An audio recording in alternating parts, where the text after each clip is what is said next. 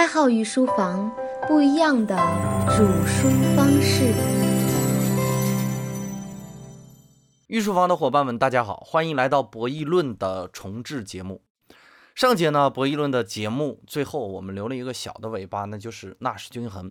要搞清楚这个问题呢，必须先搞清楚一些其他的问题。首先，第一呢，就是博弈论的学术价值。经济学的三次大的革命，分别就是边际分析、凯恩斯革命，还有就是我们讲的博弈论。事实上呢，这个说法并非是主流说法哈。如果你仔细看，不同的学术都会认为自己的学派才是革命性的成果。大家可以上网搜一下哈。还有说经济学经历了四次革命，也有说经历了六次革命啊，我也都看了一下。只能这样去理解，这些所谓的革命其实就是经济学历史上的大事件嘛。如果感兴趣的伙伴可以持续的收听我们的《逃不开的经济周期》这档节目，是通过经济周期的发现与研究来为经济学革命性成果进行归类的哈，也是一种分类的方法。说到底呢，我们想表达的其实就是这些内容只是对经济学产生巨大影响的。所以呢，大家只要明白博弈论在经济学中有着重要的意义就可以了。不必纠结到底是第几次革命还是哪几次革命啊！接下来我们要说的呢，其实是博弈论这门学问的内部分类。我们主要通过是否合作、时间的序列性、信息的暴露程度三个维度来分类。博弈论如果从博弈双方合作与否来判断的话，可以分为合作博弈和非合作博弈。通常来看，同业之间的价格联盟就是合作博弈，而两个企业之间的自由的市场竞争，也就是非合作博弈。这个地方要注意一下哈，我们提到博弈，总有一种争夺的感觉，其实并非如此，合作也可以是一种博弈，这个大家要注意哈。如果从时间的序列性来看呢，分为静态博弈和动态博弈。时间序列性，通俗的来讲，就是参与博弈的各方行动是否受时间的影响。比如大家都可以同时行动的行为，如岗位竞争呢，是静态博弈；而棋牌类的游戏通常都是有行动的次序的，就是动态博弈。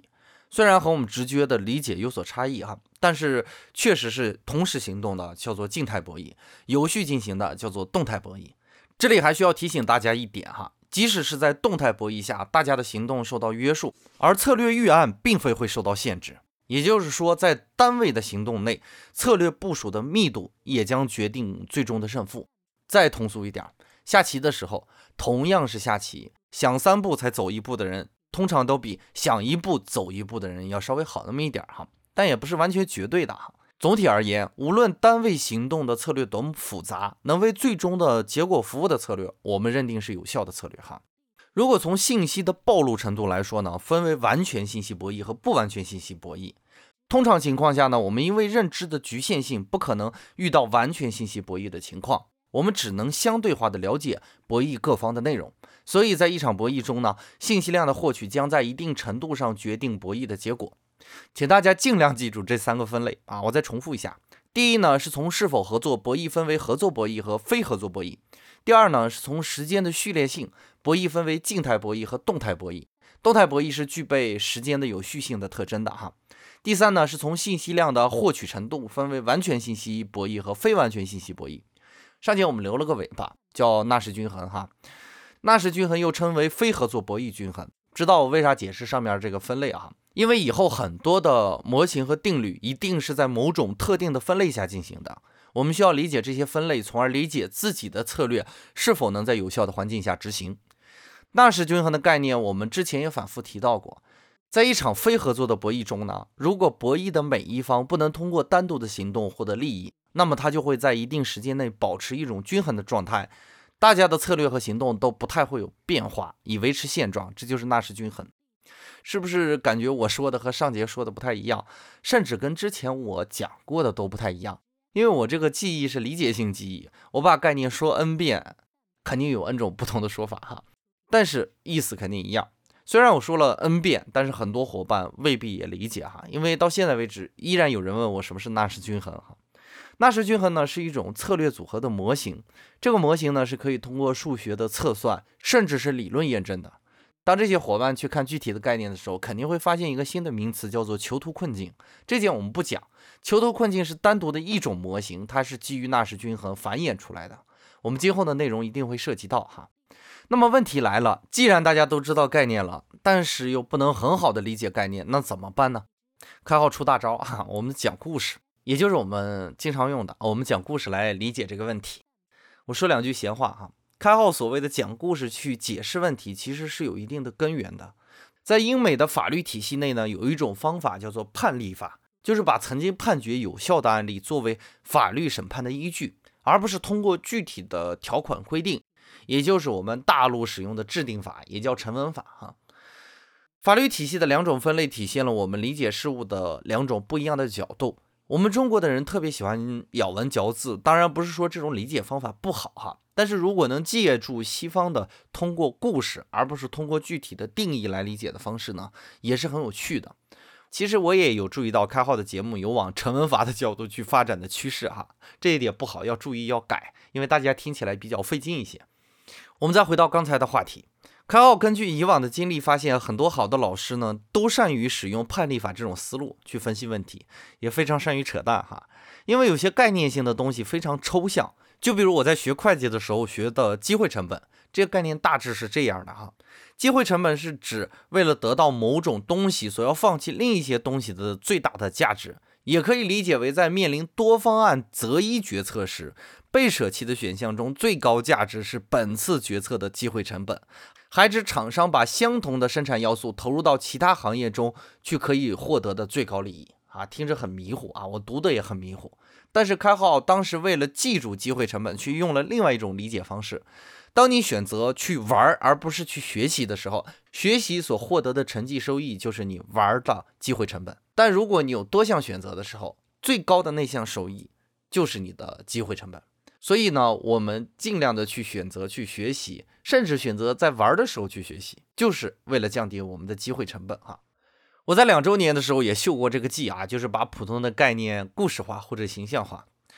我们书归正传哈，因为我们理解事件的能力具有其局限性，所以博弈论在理论上来说是一个不完整的学科，所以呢，很难免的有一些概念性的东西十分晦涩和抽象，加之呢。我们人不是完全理性的，博弈环境又掺杂着各种其他非理性的成分，所以呢，在博弈的理解到应用的过程非常的漫长。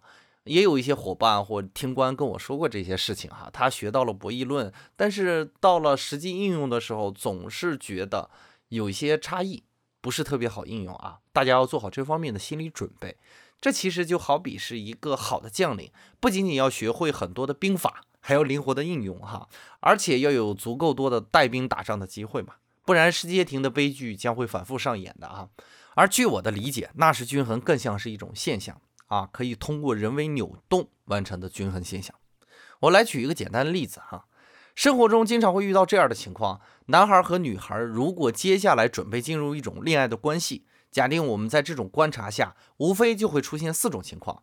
第一种情况是男孩女孩彼此向对方表白并且接受；第二种情况是男孩表白，女孩拒绝；第三种情况是女孩表白，男孩拒绝；第四种情况是男孩女孩都不表白。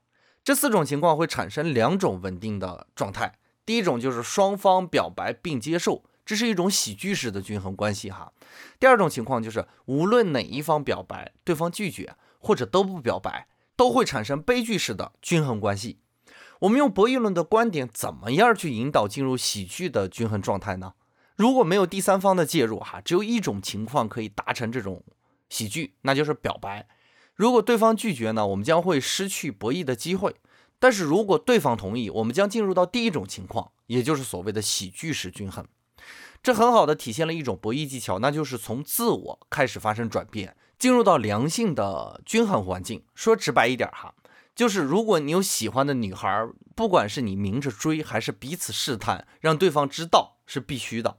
从博弈论的角度来说呢，暗恋是没有任何价值的，印证了网上那句话哈，喜欢你去表白呀，暗恋有什么用啊？当然，如果你在暗恋过程中提升自己啊，这并非是博弈价值，我们不去讨论。从上述的环境中呢，不难看出，生活中的博弈往往具备两种均衡特性。对你有利的，我们称之为喜剧式均衡；对你没有利的，我们称之为悲剧式均衡。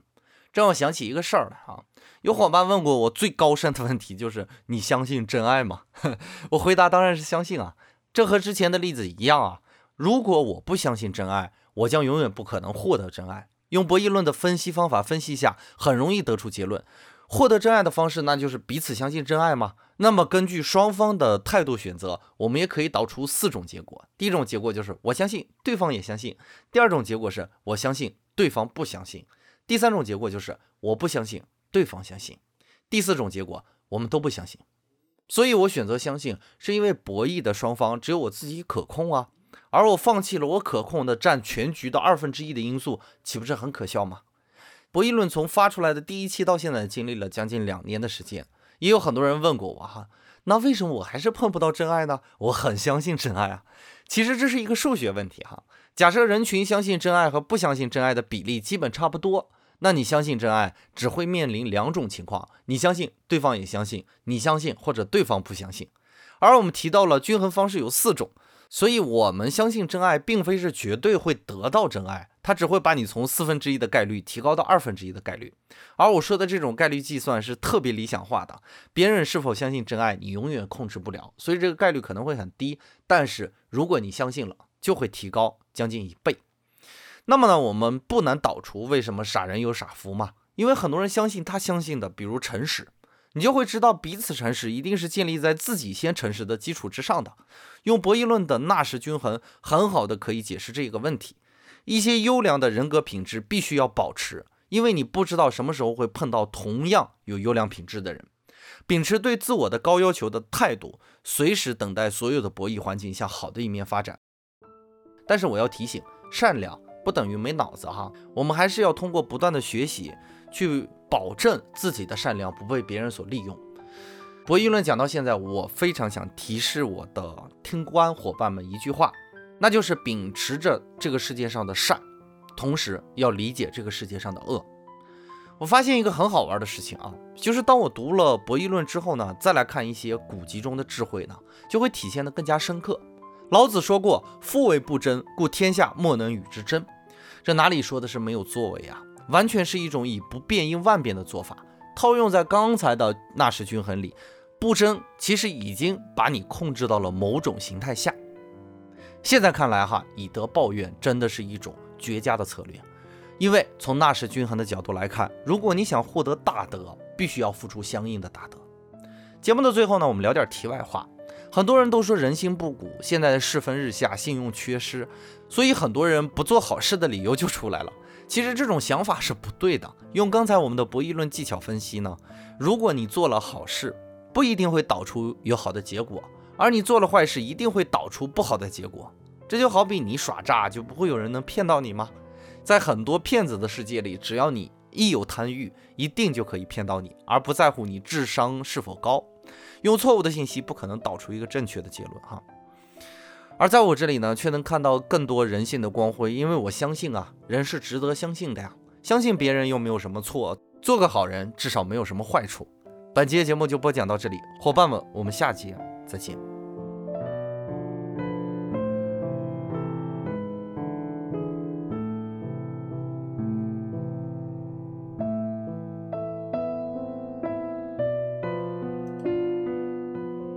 最后呢，聊聊这次北京之行吧。上个星期啊，我去了一趟北京，我觉得所有的人都对我善意满满，而且我感觉到这个世界好像并非是我们想象的那么险恶，也可能是因为我接触的伙伴真的太好了。嗯，在经历了几件事情之后呢，我基本是满载而归的状态。御书房呢也得到了一个很好的方向性的指导。这让我想起两年前我来到北京，那时候呢，我心情特别的悲伤，而且我的情绪十分不稳定，而且是领着我母亲来看病啊。所以呢，两年前我在北京的时候遇到的事情，有时候并不是那么顺利，而这次去北京，我就没有感觉到世界对我有恶意。其实这个世界真的是你想的那么惨吗？或者你想的那么坏吗？可能。世界的好坏真的只是在你的心里而已。如果你带着善意去面对这个世界，这个世界它就是善意的；如果你带着恶意，这个世界很可能真的比你想象的还要险恶。所以呢，同时要具备智商，也同时要具备善意。这其实是我一直想要跟大家说的吧。最后呢，把我很喜欢的一句老话送给大家。这句老话是这样的：人善人欺，天不欺。